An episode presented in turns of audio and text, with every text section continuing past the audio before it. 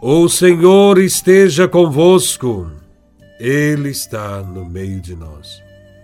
Proclamação do Evangelho de Nosso Senhor Jesus Cristo, segundo São Mateus, capítulo 28, versículos de 8 a 15. Glória a Vós, Senhor. Naquele tempo, as mulheres partiram depressa do sepulcro estavam com medo, mas correram com grande alegria para dar a notícia aos discípulos. De repente, Jesus foi ao encontro delas e disse: Alegrai-vos. As mulheres aproximaram-se e prostraram-se diante de Jesus, abraçando seus pés.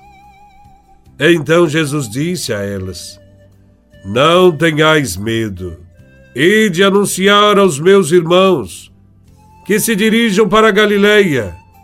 Lá eles me verão. Quando as mulheres partiram, alguns guardas do túmulo foram à cidade e comunicaram aos sumos sacerdotes tudo o que havia acontecido. Os sumos sacerdotes reuniram-se com os anciãos e deram uma grande soma de dinheiro aos soldados, dizendo-lhes: Dizei que os discípulos dele foram durante a noite e roubaram o corpo, enquanto vós dormíeis. Se o governador ficar sabendo disso, nós o convenceremos. Não vos preocupeis. Os soldados pegaram o dinheiro e agiram de acordo com as instruções recebidas. E assim, o boato espalhou-se entre os judeus até o dia de hoje. Palavra da salvação. Glória a vós, Senhor.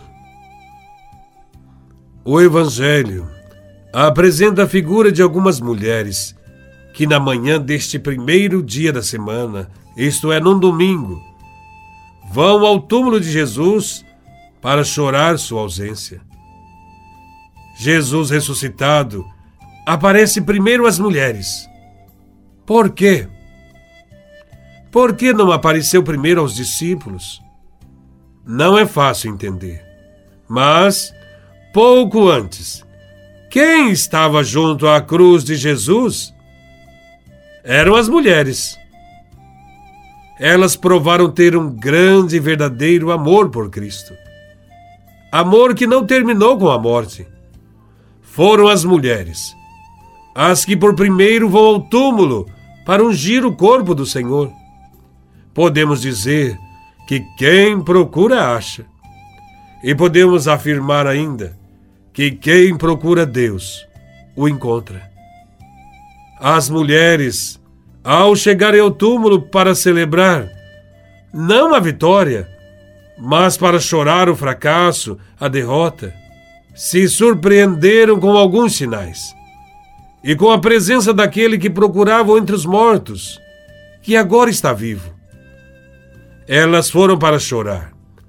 Porém, o coração se alegrou com a maior de todas as notícias. Porém, o coração se alegrou com a maior de todas as notícias o Senhor, o que fora crucificado, está vivo.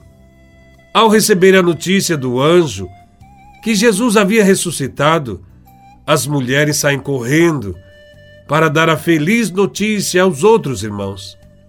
Quando se experimenta a força do amor de Jesus ressuscitado, se tem pressa para levá-la aos outros. Jesus foi ao encontro delas e disse: Alegrai-vos. O encontro com o ressuscitado produz alegria. A vida triunfou, a morte foi vencida, o mal foi banido. Agora será preciso que o homem se abra à graça de Deus para participar desta vitória. Jesus lhes diz: Não tenhais medo. E de anunciar aos meus irmãos que se dirijam para Galiléia. Lá eles me verão. Com o coração radiante, elas partem em missão. São anunciadoras do Evangelho, isto é, da boa notícia. mas terão que enfrentar resistências, mentiras, cansaços, maldades e toda espécie de mal. Porém, tem certeza que o Senhor é quem irá à sua frente. De fato, só podemos dar testemunho de que Jesus está vivo quando vivemos realmente esses três mandatos de Jesus, que é alegrar-se, não ter medo e anunciar. As mulheres fazem isso.